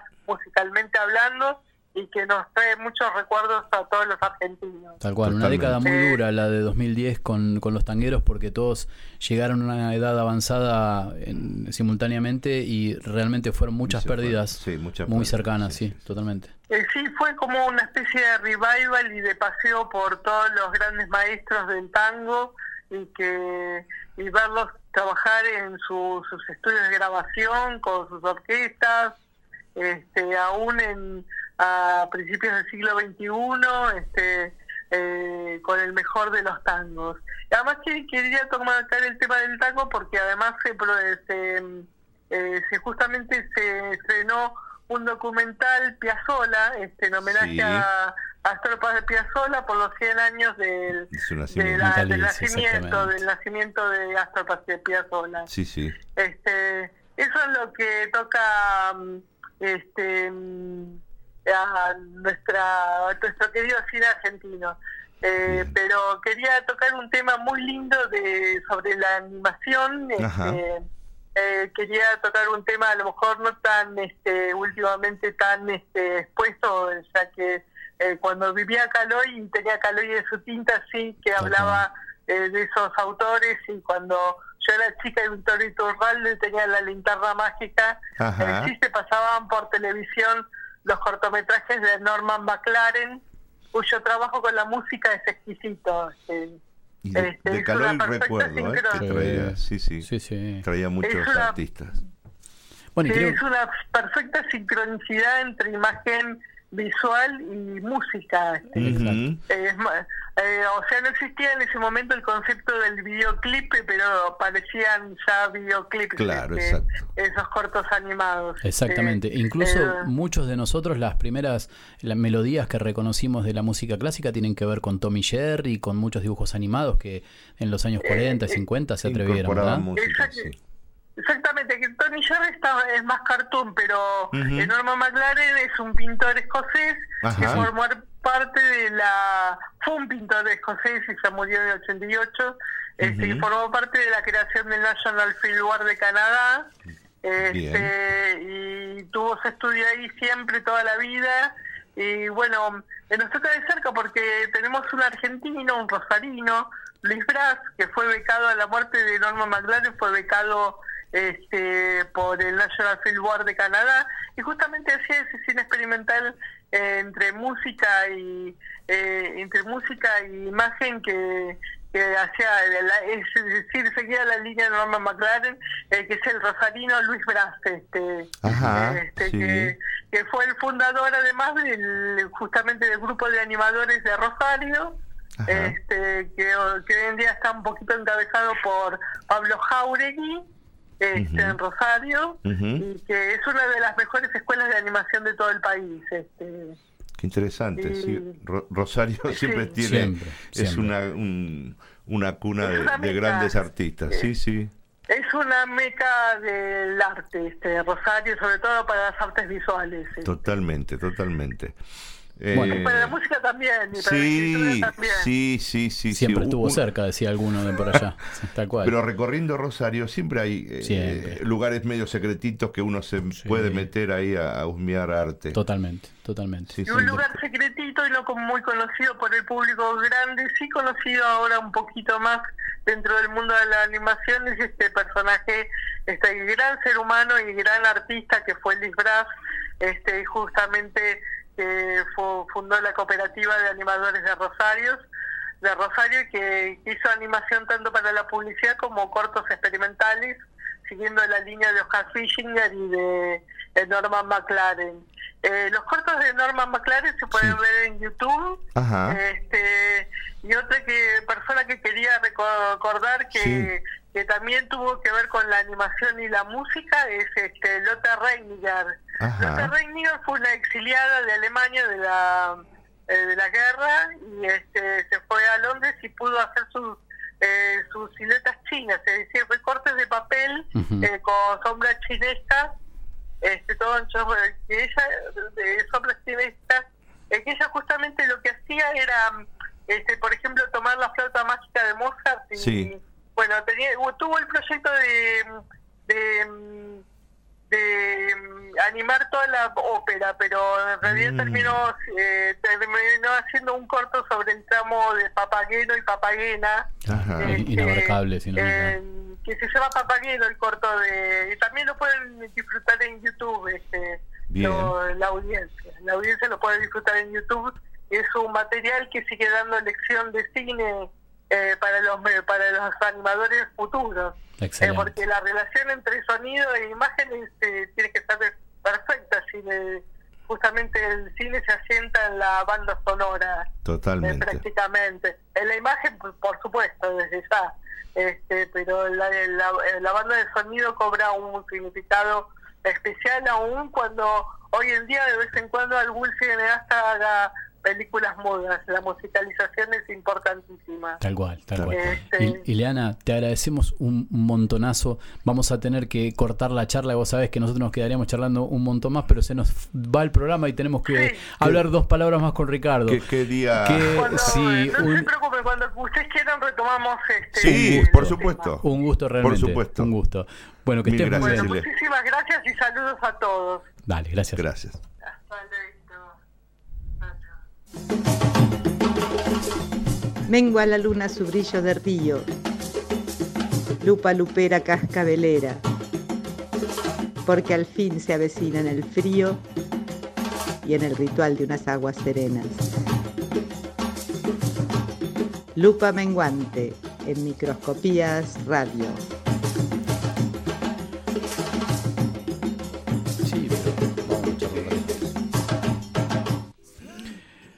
Y vos sabés que esto es Microscopías Radio lo que escuchábamos recién era la voz de esa excelente poeta de la que estábamos hablando antes, de Liliana Bianco, que siempre está a mano, siempre prestando la voz, eh, alguna, siempre ayudando, ¿no? También sí, sí, estando aportando, presente. aportando su arte también, ¿no? Tal cual, tal cual. Y bueno, eh, te estuvimos, te mantuvimos esperando todo el tiempo, Ricardo. Un placer, ¿no? Por Aparte, quedarte. me encantó, me encantó ver la diversidad del programa, la, la producción que tienen, el trabajo que están haciendo, Bueno, el gracias. apoyo de la radio que están recibiendo. Así que bueno, ojalá que sea la audiencia del mismo modo responda Qué como bueno. ustedes merecen. Ojalá. bueno. Muchísimas gracias. Gracias. Contanos algo, ¿cómo se trabaja la cultura? Mira, creo que principalmente se tiene que trabajar con amor. o sea, con amor, con vocación, con, con, con sinceridad. Eh, me parece que es un lugar donde no se puede, eh, por un lado, no se puede impostar, pero tampoco se puede improvisar.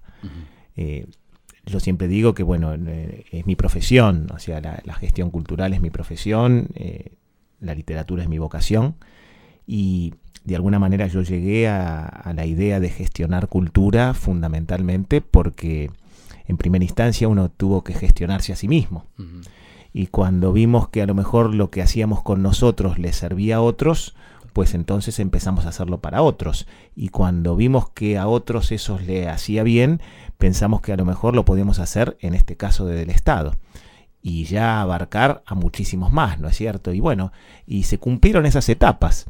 Y felizmente, digo, eh, es un camino, es un camino de concreciones, es un camino de realizaciones. O sea, no, no lo pongo como una expectativa, lo pongo como una descripción del camino recorrido. Por eso hoy a lo mejor ampliamos un poco la, la mirada y extendimos los márgenes y los límites de la propuesta, fundamentalmente porque, bueno, eh, gestionar un área del Estado como fue cultura es eh, de alguna manera también la idea de que todas las áreas del Estado pueden gestionarse mejor. En este caso del Estado municipal, pero abarca los tres poderes y abarca, por supuesto, los tres niveles, o sea, el municipal, el, el provincial y el nacional.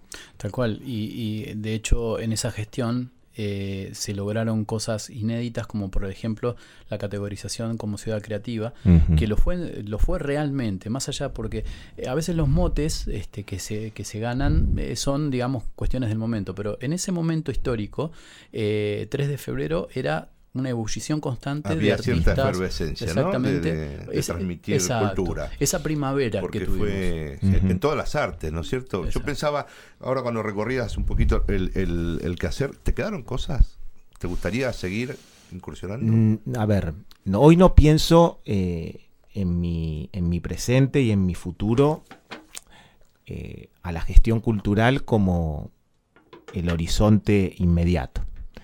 Tal vez a lo mejor es una, digamos, forma parte de eh, la mochila y la valija que uno carga con, con, mucha alegría y, y, también con mucha satisfacción.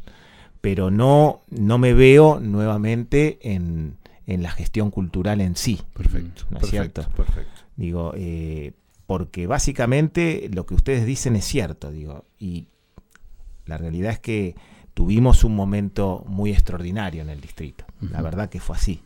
Eh, creo que todos lo hemos eh, vivido y lo hemos disfrutado sobre todo, ¿no? Eh, y nos sirvió para, para crecer, para desarrollarnos, para que llegara el registro de artistas locales, para que llegara el RAL, la noche de los museos, uh -huh. para que los premios Martín Coronado. O sea, eh, verdaderamente, digamos, la explosión de talleres, eh, las distintas artes, las artes visuales viviendo un momento extraordinario, apertura de salas de artes visuales, los artistas del distrito, arte de primavera. Y esa es eh, la ventaja y lo que uno pone en el haber, pero al mismo tiempo es lo que ponemos en la rémora y en la deuda. Eh, digo, una primavera no es todo el año. Exactamente. ¿No? Y digo, y a mí me parece que las políticas públicas lo que tienen eh, que hacer es trascender a la figura individual de la persona. Cuando no la trascienden a la persona, quiere decir entonces que eh, esas políticas tenían más que ver con el individuo que con el gobierno en sí o con el Estado, que sería aún más grande todavía. Y eso sí lo ponemos en la, en la deuda, ¿no? Porque mi propósito no era construir políticas que naciesen conmigo y terminasen conmigo. Mi propósito era construir políticas públicas que pudieran sobrevivir en el tiempo, que fueran afianzadas dentro de la, de la comunidad y el territorio y que hoy eh, pudiera incluso yo, como, como vecino de este distrito, participar y disfrutarlas desde otro lugar. Exactamente. Bueno, lamentablemente no ocurre. Y eso sí es una tristeza y es una decepción. Pero como lo dije en alguna otra oportunidad, la decepción tiene más que ver con uno que con el otro. Hay veces uno deposita en otras personas eh, condiciones y valores que la otra persona no tiene o ni siquiera les interesa. Entonces, bueno, eh, es un poco la sensación que uno tiene también eh, que lo ponemos en el lado de lo, de lo no tan bueno. En, te vamos a pedir que hablemos este puntualmente de, de lo que se formó a través de, de una entidad vecinal. Eh, pero antes quería preguntarte, porque nosotros tuvimos una charla en el momento que estabas dejando la Subsecretaría de Cultura. Y eh, no soy una persona de, de, expresar demasiado, pero yo recuerdo que en esa oportunidad te dije, eh, ojalá que puedas mantener esta performance, esta, estas ganas del otro lado. Inmediatamente, pero en cuestión de días, empecé a recibir vanes de color verde y apareció la ínsula. ¿sí? Entonces, ese cambio eh, de dejar de utilizar el instrumento público, el erario público también, este, y, pasar a ser un productor, este, un gestor del arte desde el otro lado, eso me motivó a pensar que realmente es lo que importa, es, poder llevar el proyecto adelante. Contanos un poquito de la ínsula. Y bueno, porque tiene que ver con eso, o sea, a ver, eh, no llegamos al área cultural de la municipalidad por una cuestión este, casual o como la idea de utilizar ese ámbito como trampolín para otra cuestión. Eh, llegamos con la firme vocación de llevar adelante un proyecto, que para eso también lo habíamos construido. Eh, y le habíamos publicado un libro que fue Cultura y Desarrollo Local, donde contábamos las bases de lo que entendíamos nosotros podía hacerse desde la gestión cultural. Cuando eh, me retiro de la municipalidad ya en agosto del 2018, digo, la vida continúa.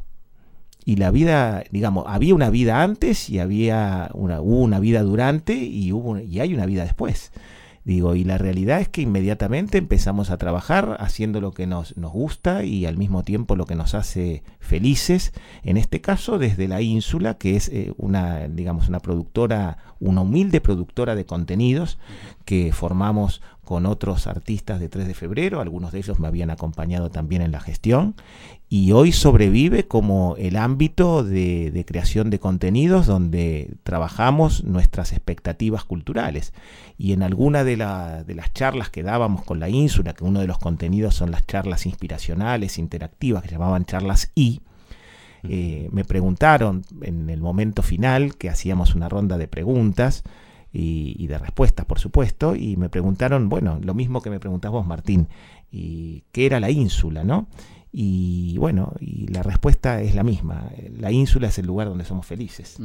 Entonces es, eh, es, extraordinario. Un necesario macondo para los tiempos. Claro, ese es el lugar, digamos, este, es el lugar etéreo, virtual, porque cuando creamos la ínsula ni siquiera tenía un espacio físico. ¿no es cierto? No necesitaba encarnar en la tierra. La ínsula era ese lugar, como, como diría Galeano, que en realidad Galeano lo tomaba de un, otro cineasta argentino, la idea de la utopía, ¿no? Que le preguntaron para qué servía la utopía. Y digo, la utopía está en el horizonte, la utopía es aquello que está en, lo inalcanzable, pero sirve para caminar. Exactamente. ¿no? Bueno, la ínsula nos sirve para ser felices y para caminar este distrito también. Ahora te sabemos un espíritu inquieto, un espíritu ejecutor. Sí. Eh, en varias, en varias, eh, nada, en varias ramas. eh, contanos por dónde está tu espíritu hoy. Bueno, en la, en la construcción, como siempre, pero en este caso, bueno, eh, construyendo una alternativa que, en definitiva es asumir la responsabilidad que creemos nos fue conferida. a mí me pasó junto con mucha gente que estaba acompañándonos en todo esto, que en un punto sentimos que, bueno, que había una responsabilidad que se había materializado, que eh, si bien a lo mejor eh, nos íbamos a, dedicar a nuestra actividad en el ámbito privado, por supuesto, y demás, y seguir viviendo como, como les conté, no, digamos, no nos parecía que tenía que ser esto como la carrera de Forrest Gump. Eh, terminar el recorrido y darse vuelta y no tener nada que decir. Porque eso implica el vacío, ¿no es cierto? Y la decepción. O sea, eh, todo nos mueve a partir de un propósito. O sea, un propósito, una idea, un proyecto, eh, una convicción. Y bueno, y en eso estamos y nos dimos a la tarea de seguir creando redes, de seguir tendiendo puentes y en este caso nos dimos a la tarea de crear una estructura política a nivel del distrito, un vecinalismo que nos hace felices, que nos llena de satisfacciones y que al mismo tiempo nos convierte en un proyecto que no tiene nada que ver con los partidos tradicionales, principalmente porque no está eh, compuesto por políticos, sino que está compuesto por gente que tiene inquietudes, inquietudes de las cosas que pasan en su calle, en su barrio, la luminaria, la basura, la escuela, las cuestiones que tienen que ver con la economía doméstica, con el trabajo, con la inseguridad. Bueno, pensamos en esas cosas, como pensamos por supuesto en la educación y en la cultura, que es el ámbito del cual venimos, pero la realidad es que nos parece que lo bueno que, si hay una, visión compartida, que lo que se hizo a nivel de cultura fue bueno, eh, bueno, y fue honesto, y, fue, y fue sincero, y que tenía raíces en 3 de febrero, porque de aquí somos y aquí somos felices también como en la ínsula, la verdad que nos parece que lo podemos hacer también para toda la comunidad. Y yo creo dos cosas. Primero, creo que eh, existe una marea silenciosa que eh, a lo mejor no puede expresarse, pero coincide con nosotros. Yo estoy convencidísimo de eso tengo la, tengo la certeza, tengo casi la, iluminación, ¿no es cierto? La revelación, la epifanía, como una palabra poética. Digo, yo siento que hay una corriente de opinión muy favorable que no se puede expresar lamentablemente por las cuestiones más desdorosas de la política, por las presiones, por cuestiones económicas, por cuestiones laborales, por cuestiones profesionales, por cuestiones contractuales. Entonces, bueno, eso me lleva a pensar en la expectativa de que somos muchos los que estamos en este proyecto que todavía no nos hemos revelado y manifestado. Y, y me anima muchísimo. Y la otra cuestión que me anima es eh, a de una vez por todas eh, terminar con la idea gatopardista de las dirigencias políticas. Yo digo, me parece que hay dos formas de, conductores, ¿no? O de líderes de una comunidad. Están aquellos que transforman y están aquellos que continúan. Eh, así como a lo mejor cuando hablábamos de la, del arte y de la cultura, yo les decía que entre lo, total y lo fragmentario, me quedaba con lo fragmentario y entre lo clásico y lo vanguardista con lo vanguardista. Yo entre, entre, los, entre los que continúan y entre los que transforman me quedo con estos últimos. Porque me parece que son los que toman el riesgo justamente de mejorar a su comunidad me parece que son aquellos que en definitiva propician la generación de nuevos líderes. Me parece que son aquellos que vienen a despojarnos de las peores cosas que eh, sufre una sociedad, ¿no es cierto? En términos de las, de las dificultades y de las cosas negativas que la política le aporta, como puede ser en este caso eh, que vemos a diario y a cotidiano, la, insensibilidad, la falta de, compromiso, el hecho de la vida de familias patricias del Estado, eh, el nepotismo, eh, la hipocresía. Bueno, son cosas que no nos gustan, básicamente. Tiempo de Vecinos, que es el nombre de, la, Así es. de la entidad, em, tiene muchos adherentes que son juntamente gestores culturales, ¿no? que tienen, tienen, vienen de ese palo y que buscan eso, ¿no? El, tratar de producir cosas. Sí, vos sabés que, Martina, acá hay una cuestión que uno no puede negar. Obviamente que eh, nuestra vida ha transitado por el arte y la cultura mayormente en el distrito y mucha gente que conocemos se ha vinculado y viene de esa órbita, ¿verdad? Y digo, si lo decíamos antes, sin ningún tipo de compromiso político, que eh, los artistas son los que expresan el, el, de alguna manera la realidad de, la, de una era y son los que se adelantan en el tiempo y son los que en definitiva nos muestran tal vez las mejores expresiones de la sociedad, ¿verdad? A través de, de su arte y a través de la cultura. Bueno, eh, me parece que estamos construyendo algo confiable, porque lo estamos construyendo con esas personas también. ¿No? O sea, y con el vecino común, con el vecino de a pie, con la gente de profesión conocida, de actividad reconocida, con el que en definitiva sale, sale a la calle y hace las compras en el, mismo supermercado o en la misma tienda, el que corta el, el, pasto de la vereda de su casa, o el que tiene que a lo mejor este, recoger los despojos que eh, otros no, otros arrojaron o que el municipio no levantó. Entonces, bueno, digo, eh, estamos preocupados por esas cosas y estamos muy contentos con el desarrollo que ha tenido eh, este llamamiento, ¿no? esta convocatoria, y que cada vez somos más, y entonces, bueno, la responsabilidad aumenta. Ojalá que podamos llevarla a buen puerto y ojalá que haya nuevos líderes que nos trasciendan. Uh -huh. O sea, si tomo un poco la autocrítica de, que les hacía respecto de que, bueno, que las políticas públicas debían trascender, eh, yo no busco esto como una expectativa de carácter personal. A mí me encantaría que eh, Tiempo de Vecinos o desde Tiempo de Vecinos puedan surgir los nuevos líderes de esta comunidad a través de eh, justamente eh, propiciarles un ejemplo diferente, eh, mostrarles que, también se puede construir de una manera distinta, que no tenemos que recostarnos en un partido tradicional ni en la estructura de un partido tradicional. Y como estamos firmemente convencidos de esto, estoy seguro que 3 de febrero va a tener en corto plazo unos nuevos líderes, mujeres y hombres, que nos van a llevar a un estadio diferente y ojalá una época distinta. Pero nada, siempre lo, te veo, Ricardo, con, con, esas ganas de cambiar el mundo, ¿no es cierto? Que te lleva de, de un lado al otro, desde la cultura hasta, no sé, ver lo que hablaba, del día a día de los vecinos y tratar de, de ayudar eh, a que sea más linda la vida, por lo menos. Y aquel que se pregunte este, dónde, dónde está el nexo ¿no? entre lo que veníamos hablando desde la literatura, es que la política en definitiva es el hacer para la polis, para la ciudad, para... Uh -huh. Entonces eh, este, este hablar eh, este, llano, ¿no? de hablar con los demás como iguales, este, nos recuerda quizás un poquito al ágora, o por lo menos cuando este, podemos hacerlo todavía en pequeños reductos en los cuales tenemos todas posibilidades de conversar, creo que pasa por ahí. Exacto. Así que bueno, celebramos mucho esta, esta posibilidad de, de hablar eh, juntos y desde el llano y bueno, tratar de, de, mm, replicar, ¿no es cierto?, estos mensajes que tienen que ver justamente con eh, no atacarnos como individuos ni como colectivos distintos, como suele pasar en la realidad uh -huh. cotidiana. Uh -huh. ¿sí? Así cual. que un placer realmente, Ricardo. Enorme para mí, un gusto enorme. Felicitaciones por, por su trabajo, por la vocación y fundamentalmente por el futuro. O sea, yo me adelanto, los aplaudo por lo que viene porque sé que lo que están haciendo es muy bueno.